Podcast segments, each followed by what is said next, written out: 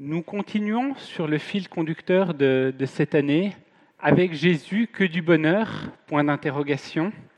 Nous avons une première partie qui nous a été donnée la semaine dernière par, euh, par Charles, et nous allons continuer dans cette lecture en réfléchissant autour de la vocation que Jésus donne à ses disciples. En 1987, Jean-Jacques Goldman a écrit une chanson qui s'intitulait Il changeait la vie. Et dans ce texte mis en musique, il parlait de la vocation nécessaire pour les cordonniers, pour les professeurs de changer les vies. Il relatait ce qu'ils faisaient, des souliers si légers que la vie était plus légère à porter, pour les enseignants que l'école et le droit étaient leur seule manière pour s'en sortir, en comptant sur le savoir qui était un grand trésor. Mais il relatait que pour ces deux vocations, il était nécessaire d'y mettre du temps, du talent et du cœur. En 1966, un psychologue japonais, Meiko Kamiya, écrit un livre qui se traduit Le sens de la vie, Ikigai ni de suite. Et dans ce livre, ce psychologue a a permis de faire émerger un courant de psychologie, pardon, appelé l'ikagai. Et certains continuent de l'utiliser, notamment dans le monde de l'entreprise, avec pour objectif de trouver un équilibre entre, d'un côté, ce, ce pourquoi on est doué, ce que l'on aime, ce que le monde a besoin, et ce pourquoi nous sommes payés. Et cet outil aide des personnes à trouver du sens à ce qu'ils font jour après jour. Et cette philosophie, c'est donc une recherche d'un équilibre permettant de mieux avancer jour après jour. Les métiers, les vocations changent constamment de notre société, mais la recette d'une vocation reste la même. Il faut du temps, il faut du talent, du cœur, et puis il faut un besoin à adresser. Et nous allons y revenir plus tard, nous pouvons voir que la vocation c'est vraiment à la croisée des chemins entre ces différents aspects. Et aujourd'hui, pour nous, des vocations existent, et je suis sûr que vous avez des exemples, des investissements dans des camps, celle d'aller sauver des vies, aux proches, au loin, par de la médecine, celle de partager des connaissances. Et une vocation, elle nous impacte, elle nous prend aux tripes. Et mon souhait ce matin, c'est que nous puissions partager autour de la vocation que Jésus donne à ses disciples, la, vocation donnée par Jésus-Christ lui-même. Une mission a donc plusieurs composantes, mais surtout un objectif. Et il me semble que quand on parle de vocation, on désire avoir un impact sur la société, sur les personnes de cette société. On désire changer des vies en leur apportant de nouvelles composantes, de nouveaux objectifs de vie, car on a à cœur ces personnes qui sont derrière. Alors ces paroles sont belles, mais on n'est pas là ce matin pour parler de chanteurs, de psychologie japonaise, mais bel et bien nous appuyer sur ce qu'est la Bible, sur ce que la parole nous dit, pour comprendre ce que Jésus veut nous apprendre. Et j'aimerais vous inviter à ouvrir vos Bibles dans Matthieu 5, et on va lire pas les, les versets 7 à 16 pour commencer, mais seulement 7 à 12. Heureux ceux qui sont pleins de bonté pour les autres, car on sera plein de bonté pour eux. Heureux ceux qui ont le cœur pur, car ils verront Dieu. Heureux les artisans de paix, car ils seront appelés enfants de Dieu. Heureux ceux que l'on persécute à cause de leur combat pour la justice, car le royaume des cieux est à eux. Heureux êtes-vous quand on vous insulte, quand on vous persécute, et quand on dit faussement toutes sortes de mal contre vous à cause de moi. Réjouissez-vous, criez votre joie, car une grande récompense vous attend dans les cieux. C'est ainsi, en effet, que l'on a persécuté les prophètes qui vous ont précédés. Alors on est dans la série des heureux où nous sommes invités à considérer le vrai bonheur. Et effectivement, le vrai bonheur est en Dieu. C'est un fait, mais une fois qu'on a dit ça, il va falloir le, le développer. On pourrait le mettre en relation avec le faux bonheur qui serait alors basé dans des valeurs humaines, Et la semaine dernière, Charles nous a partagé les quatre premiers heureux de cette liste que vous avez pu voir dans, votre Bible. Les humbles de cœur, ceux qui pleurent, ceux qui sont doux et ceux qui ont faim pour un monde juste. Et cette semaine, dans les heureux, nous avons le fait d'être plein de bonté pour les autres, d'être tourné vers son prochain. On a celui d'avoir le cœur pur, un fond personnel proche des aspirations que Dieu a pour nous. On a celui d'être un artisan de paix, celui qui milite pour un monde meilleur, un monde plus juste. Et enfin des heureux, moins joyeux, pardonnez-moi l'ironie, ceux que l'on persécute à cause du combat pour la justice, ceux que l'on insulte. Et ces heureux nous placent vers les autres, mais nous ramènent à notre condition également. Ces heureux nous engagent sur des causes nobles, mais nous engagent également sur un terrain qui peut être plus compliqué, celui de la persécution, celui du mépris des autres humains.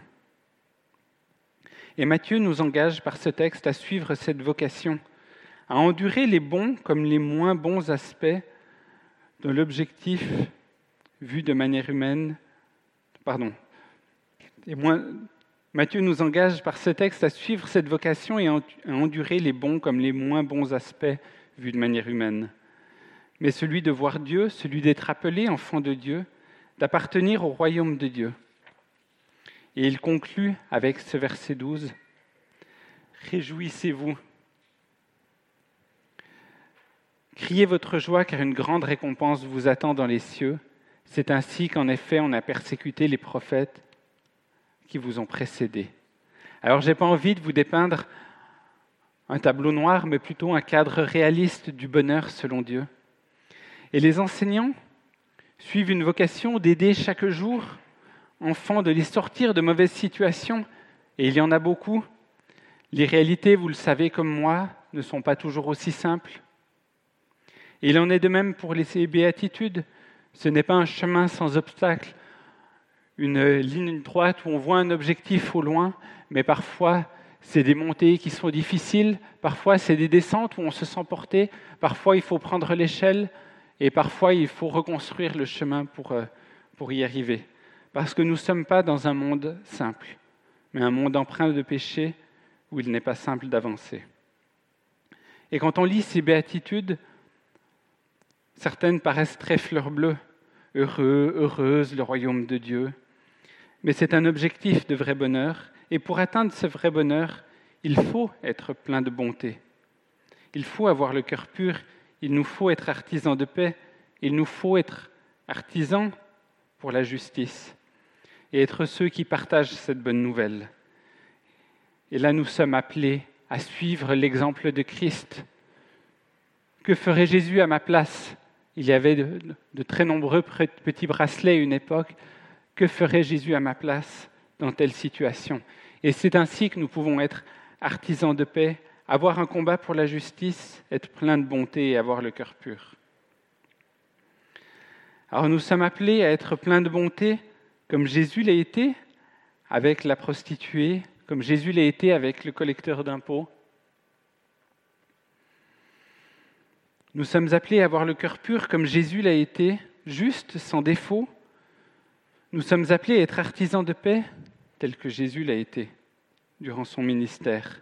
Et nous sommes appelés à avoir un combat pour la justice, une justice sociale, une justice qui vise l'équité entre les hommes de la terre.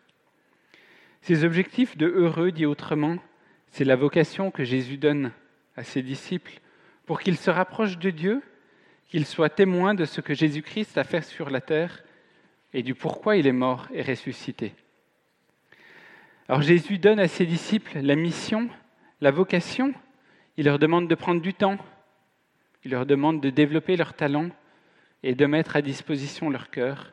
Il leur demande de prendre du temps pour cela. Et c'est là le vrai bonheur.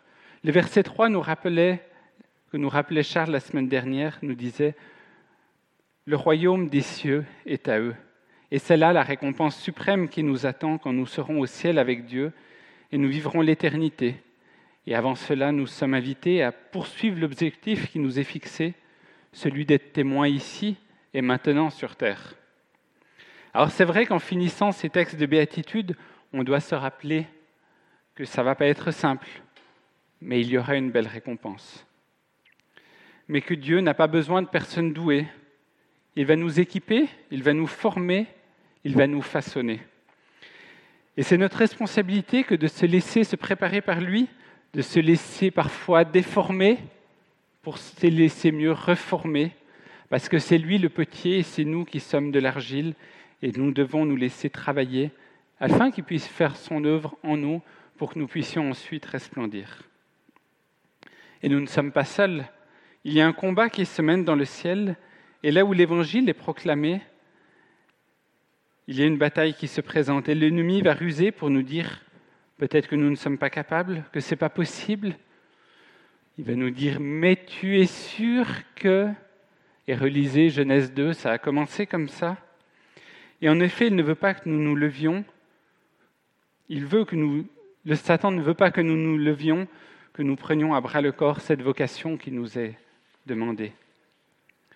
Mais nous sommes là, ici, nous sommes là, l'Église, celle qui a été voulue par Jésus. Et l'Église est là pour nous former, pour nous préparer, pour nous serrer les coudes quand c'est plus compliqué, et pour nous préparer à la mission qui nous a été confiée. Alors nous avons, nous avons vu que nous avons été invités à passer à l'action. Et Jésus a partagé une vocation à ses disciples, mais à travers la Bible, nous aussi nous devons avancer. Mais pourquoi et comment? Réjouissez-vous, criez votre joie, car une grande récompense vous attend dans les cieux. Et c'est ainsi, en effet, qu'on a persécuté les prophètes qui vous ont précédés. Nous sommes invités à être pleins de bonté,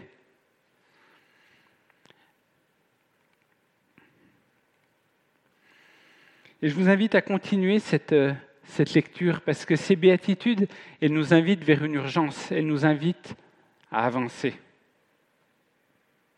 Et je vous invite à lire la suite de notre récit, les versets 13 à 16. Vous êtes le sel et la lumière du monde. C'est vous qui êtes le sel du monde. Mais si le sel perd son goût, comment le rendre de nouveau salé? Il n'est plus bon à rien. On le jette dehors, les gens le piétinent. C'est vous qui êtes la lumière du monde. Une ville construite sur une montagne ne peut pas être cachée. On n'allume pas une lampe pour la mettre sous un seau. Au contraire, on la place sur le porte-lampe, d'où elle brille pour tous ceux qui sont dans la maison. C'est ainsi que votre lumière doit briller aux yeux de tous, afin que chacun voie le bien que vous faites et qu'il loue votre Père qui est dans les cieux.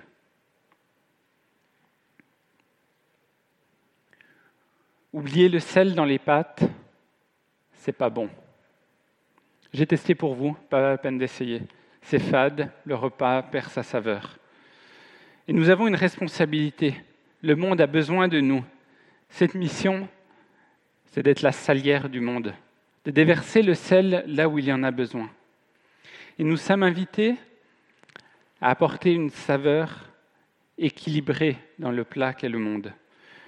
Une vie chrétienne a du goût quand elle est équilibrée dans sa saveur, quand elle est harmonieuse dans son lien aux autres, dans son lien entre les autres, soi-même et à Dieu. Et là, on peut y voir un triangle, un équilibre de, de goût entre nous, entre les autres et Dieu. Et cela découle d'ailleurs immédiatement des deux commandements indissociables et les plus importants selon Jésus lui-même. Tu aimeras le Seigneur ton Dieu tu aimeras ton prochain comme toi-même, Dieu, les autres et moi-même. Et je crois qu'il y a un dysfonctionnement. Et on pourrait dire que la saveur est alors déséquilibrée lorsqu'un des trois ingrédients prend toute la place. Une vie chrétienne centrée sur soi-même est évidemment déséquilibrée. Et dans cette perspective, ce qui compterait alors, c'est d'être bien, d'être libéré, d'être léger. Et là, Dieu pourrait devenir alors mon, coach personnel, mon entraîneur sportif pour pouvoir, euh, pour pouvoir avancer, mais le plus important, c'est, c'est moi-même. La repentance, la repentance, la sanctification sont remplacées par l'épanouissement, le bien-être. La Bible est devenue alors un, un manuel de développement personnel. Bref, ce qui compterait alors, c'est moi. Et je ne vois pas comment une telle vie chrétienne nous permettrait d'être le sel de la terre. Une vie chrétienne centrée sur les autres, exclusivement, serait aussi déséquilibrée. D'une part, parce que ce pourrait être une fuite en avant, qui nous éviterait de nous poser les bonnes questions sur nous-mêmes et euh, nous pousserait une fausse humilité, et ça ne serait pas sain. Parce que nous avons, Dieu nous dit que nous avons de la valeur à ses yeux, et nous devons développer aussi cet aspect personnel de relation avec Dieu.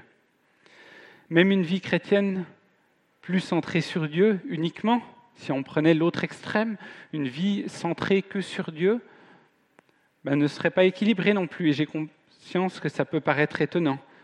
Mais regardez notre texte. Les versets 6 et 7 sont entièrement centrés sur Dieu. Quelles offrandes, quels sacrifices apporter? Et la réponse de Dieu au verset 8 nous réoriente aussi vers les autres. Les chrétiens qui ne vivent que pour Dieu, dont toute leur vie est prière et méditation, dont la seule préoccupation est Dieu lui-même, ces chrétiens pourraient se voir dire que leur euh, attitude est déséquilibrée parce qu'ils n'aident pas forcément leurs prochains comme eux-mêmes. Notre consécration à Dieu ne doit pas être une fuite vers notre prochain, et on ne peut pas aimer Dieu sans aimer notre prochain. Et là, on voit que ces trois aspects sont indissociables.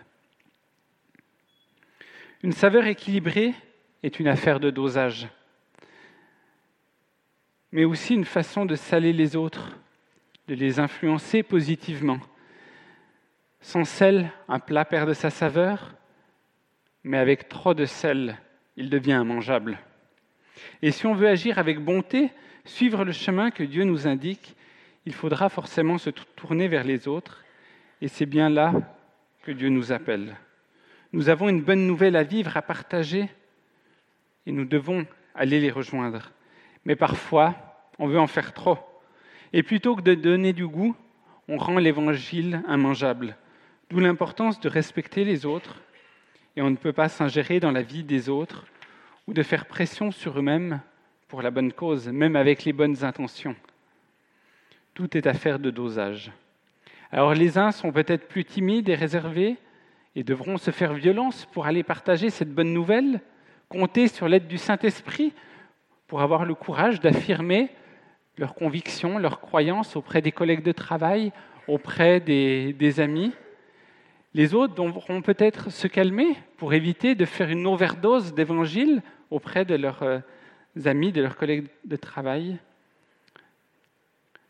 Nous devons avoir un témoignage rééquilibré. Alors nous sommes, nous sommes une équipe au service de Dieu, une équipe qui a pour objectif de resplendir autour de nous, d'être le témoin de Dieu, de ce que Dieu a fait dans notre vie. Alors, telle une équipe de, de sport, il ne faut pas que des talents, ça n'a pas avancé tout à l'heure, évitons d'être euh, les salins du midi avec une overdose de sel mais nous sommes une, service, une équipe au service de Dieu. Il ne faut pas que des talents identiques pour faire avancer le royaume. Agissons là où Dieu nous a équipés. Imaginez-vous l'équipe de football avec que des gardiens. Alors c'est sûr, pas de but. Mais par contre, euh, pas de but pris. Par contre, il n'y aura pas beaucoup de buts mis. Et une équipe qu'avec des attaquants qui mettraient que des buts, sans défense, il y aurait un déséquilibre. Et Éphésiens 6, versets 14 à 17 nous dit, Tenez-vous prêts, ayez la vérité pour ceinture autour de la taille, portez la droiture comme cuirasse, mettez comme chaussure à vos pieds le zèle à annoncer la bonne nouvelle de la paix, prenez toujours la foi comme bouclier, il vous permettra d'éteindre toutes les flèches enflammées du mauvais, et recevez le salut comme casque et la parole de Dieu comme épée donnée par l'Esprit Saint. De même, nous sommes équipés par le Saint-Esprit avec les talents qu'il nous a donnés. Il va nous former, il va nous équiper pour nous faire progresser, et nous sommes complémentaires en tant que corps du Christ.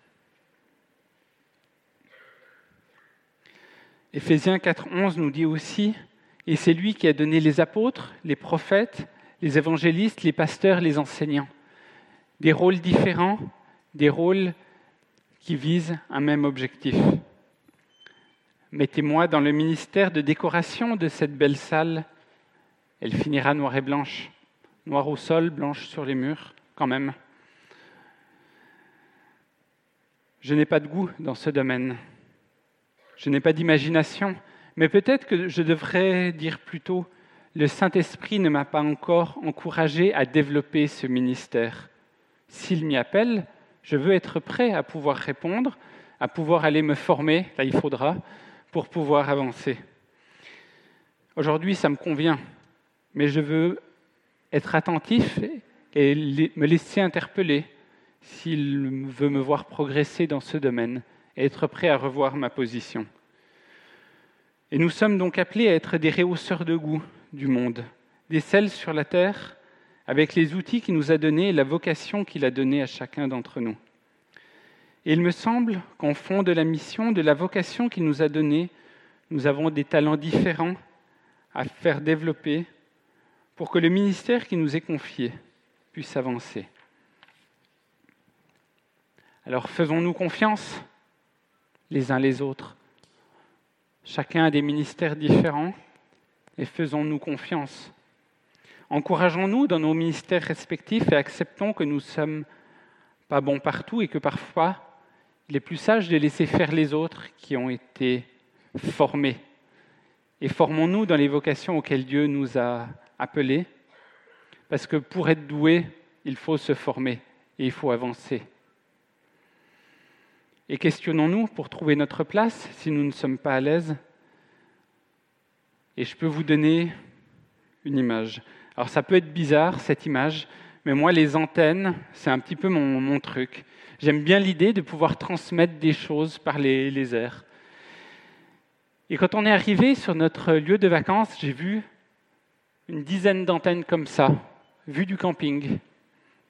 J'ai fait waouh et ça, c'est l'émetteur de Roumoul, dans les Alpes de Haute-Provence, vers le lac de Sainte-Croix. C'est assez plat, il y a un plateau, et on voit ces immenses antennes, 300 mètres de haut, immanquables. Au sol, il y a 200 km de fil électrique sur 150 hectares. Et ces antennes, elles permettent de transmettre des messages sur 3000 km. Et moi, en bon petit geek, j'ai pris mon téléphone, je dis, je veux en savoir plus. Qui l'utilise? Qu'est-ce qui se passe? Eh bien, Dieu l'utilise. C'était ma stupéfaction de début de vacances. Dieu utilise cette antenne.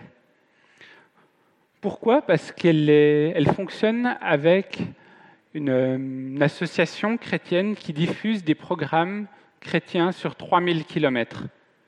3000 km, pour vous donner un ordre de grandeur, ça va du nord de la Norvège, ça passe en Syrie, ça va au Tchad, ça rayonne sur tout le Maghreb. Des gens ont eu la vocation. Le ministère, par le biais de leurs compétences techniques, spécifiques, certes, mais de construire cet outil servant à l'évangélisation dans toute l'Europe et le Maghreb. Dieu équipe même là où on ne l'attend pas.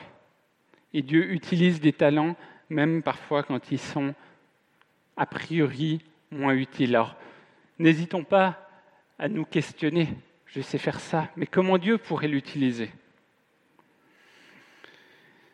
Et nous avons parcouru durant cette matinée déjà deux grandes thématiques. Quelle est notre vocation donnée par Jésus-Christ? Ensuite, soyons tels du sel qui va pouvoir exaucer le goût de nos contemporains. Et pour cette dernière partie, j'aimerais vous proposer d'être une lumière qui éclaire. Vous allez me dire qu'une lumière qui éclaire, c'est un petit peu le but. Mais ce n'est pas toujours aussi simple que ça. Alors ça, c'est la, lumière de mes vacances. Nous étions en camping. On a passé trois semaines en camping et je peux vous assurer qu'il y a lampe et, et il y a lampe. Et que les positions de la lampe sont importantes. Si elles sont sur la table, si elle est penchée en hauteur, si elle est retournée, voyez, ça change la luminosité. Et quand on veut voir les couleurs des jeux de cartes et que l'on veut jouer et que surtout on veut gagner, la position de la lampe est importante. Et bon, de toute façon, avec une lampe comme ça, 21h30, on a mal aux yeux, on va se coucher. Et pour bien éclairer notre table, on a joué sur ces différents aspects. Sa position, sa luminosité, je crois, voilà, il y, a deux, il y, a deux, niveaux, il y a le niveau fort, puis il y a le niveau moins fort. Et le niveau moins fort, c'est une très grande différence. Et on a trouvé que le meilleur compromis pour euh, bien éclairer notre, notre monde, qui était notre jeu de cartes, c'était bon, la position forte, un petit peu en hauteur et à l'envers.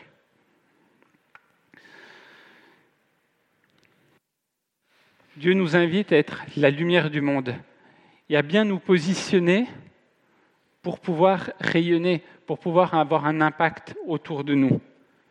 Ne pas être obstrué et être visible des autres. Et dans ces trois versets sur la lumière, Matthieu nous dit beaucoup de choses en peu de temps. Mais pour quelle conclusion? C'est ainsi que votre lumière doit briller aux yeux de tous nous sommes invités à avoir une démarche intentionnelle, à nous positionner spécifiquement à un endroit donné, parce que nous savons que là, nous allons pouvoir autour de nous. Et le but, c'est que, afin que chacun voit le bien que vous faites et qu'il loue le Père qui est dans les cieux. Et pour louer le Père qui est dans les cieux, il faut qu'ils aient été touchés par cette bonne nouvelle, par l'Évangile. Et donc nous sommes invités à partager cette bonne nouvelle de Jésus-Christ pour que chacun puisse réaliser que Jésus-Christ, il est le chemin, il est la vérité et la vie. Alors comment conclure Avec Jésus que du bonheur, nous demande notre thématique cette année. Il me semble que ces béatitudes nous appellent, nous rappellent que notre bonheur, c'est d'être caché en Christ, d'être enfoui en lui, d'être auprès de lui, pour que, quelles que soient les situations qui peuvent nous arriver, nous puissions resplendir, que à les différentes étapes de notre vie, nous puissions ensuite nous laisser utiliser par Dieu pour que nous puissions ensuite resplendir autour de nous. Et notre bonheur, c'est peut-être de nous charger de cette vocation que Jésus a donnée à ses disciples, de partager ce cadeau qu'est la vie éternelle avec Dieu, notre Créateur, d'être ses témoins contre vent et marée. Dieu peut utiliser les difficultés de nos vies pour nous permettre d'expliquer pourquoi nous sommes encore confiants, pourquoi nous doutons humainement, mais nous avons confiance en Dieu pour pouvoir avancer jour après jour malgré ces difficultés? Parce que la vie ici-bas, ce n'est pas une vie simple, nous le savons tous mais épaulé avec Dieu, armé avec les euh, armes qui nous sont proposées par Dieu, par le Saint-Esprit, nous pouvons avancer jour après jour. Et il me semble que cette vocation, être le sel de la terre, la lumière du monde, doit être notre leitmotiv chaque matin, quand on met les pieds au sol, quand on se lève et qu'on va prendre notre café. Alors je vous assure, je vous rassure, Demain matin, en vous levant, vous ne serez peut-être pas tous Billy Graham, vous ne serez peut-être pas tous l'abbé Pierre ou Mère Teresa en disant C'est bon, je suis équipé. Mais petit à petit, je pense que nous pouvons prendre à notre compte cette bonne nouvelle. Méditons la Bible, réfléchissons, soyons intentionnels dans nos discussions avec nos, nos collègues de travail pour pouvoir accomplir cette vocation que Jésus nous a donnée pour pouvoir accomplir cet objectif de nous laisser équiper par celui qui nous a créés. Et organisons-nous pour avoir ensemble les outils, les méthodes pour pouvoir des lumières qui rayonnent un petit peu plus fort que cette lampe de camping.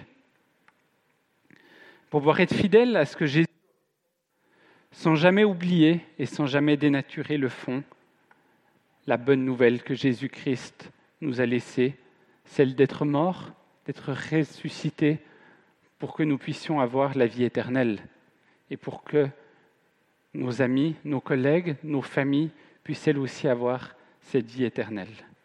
Je vais terminer par la prière.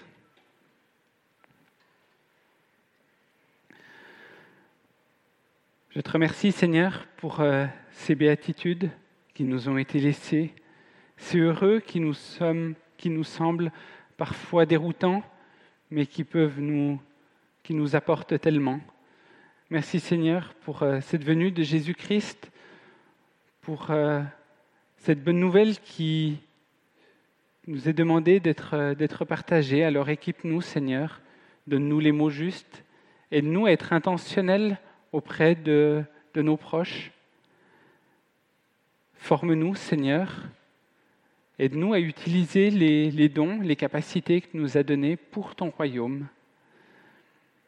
Et Seigneur, je veux te demander de nous laisser ce texte durant cette semaine dans notre cœur afin que nous puissions avancer avec celui-ci et afin que nous puissions grandir en toi. Amen.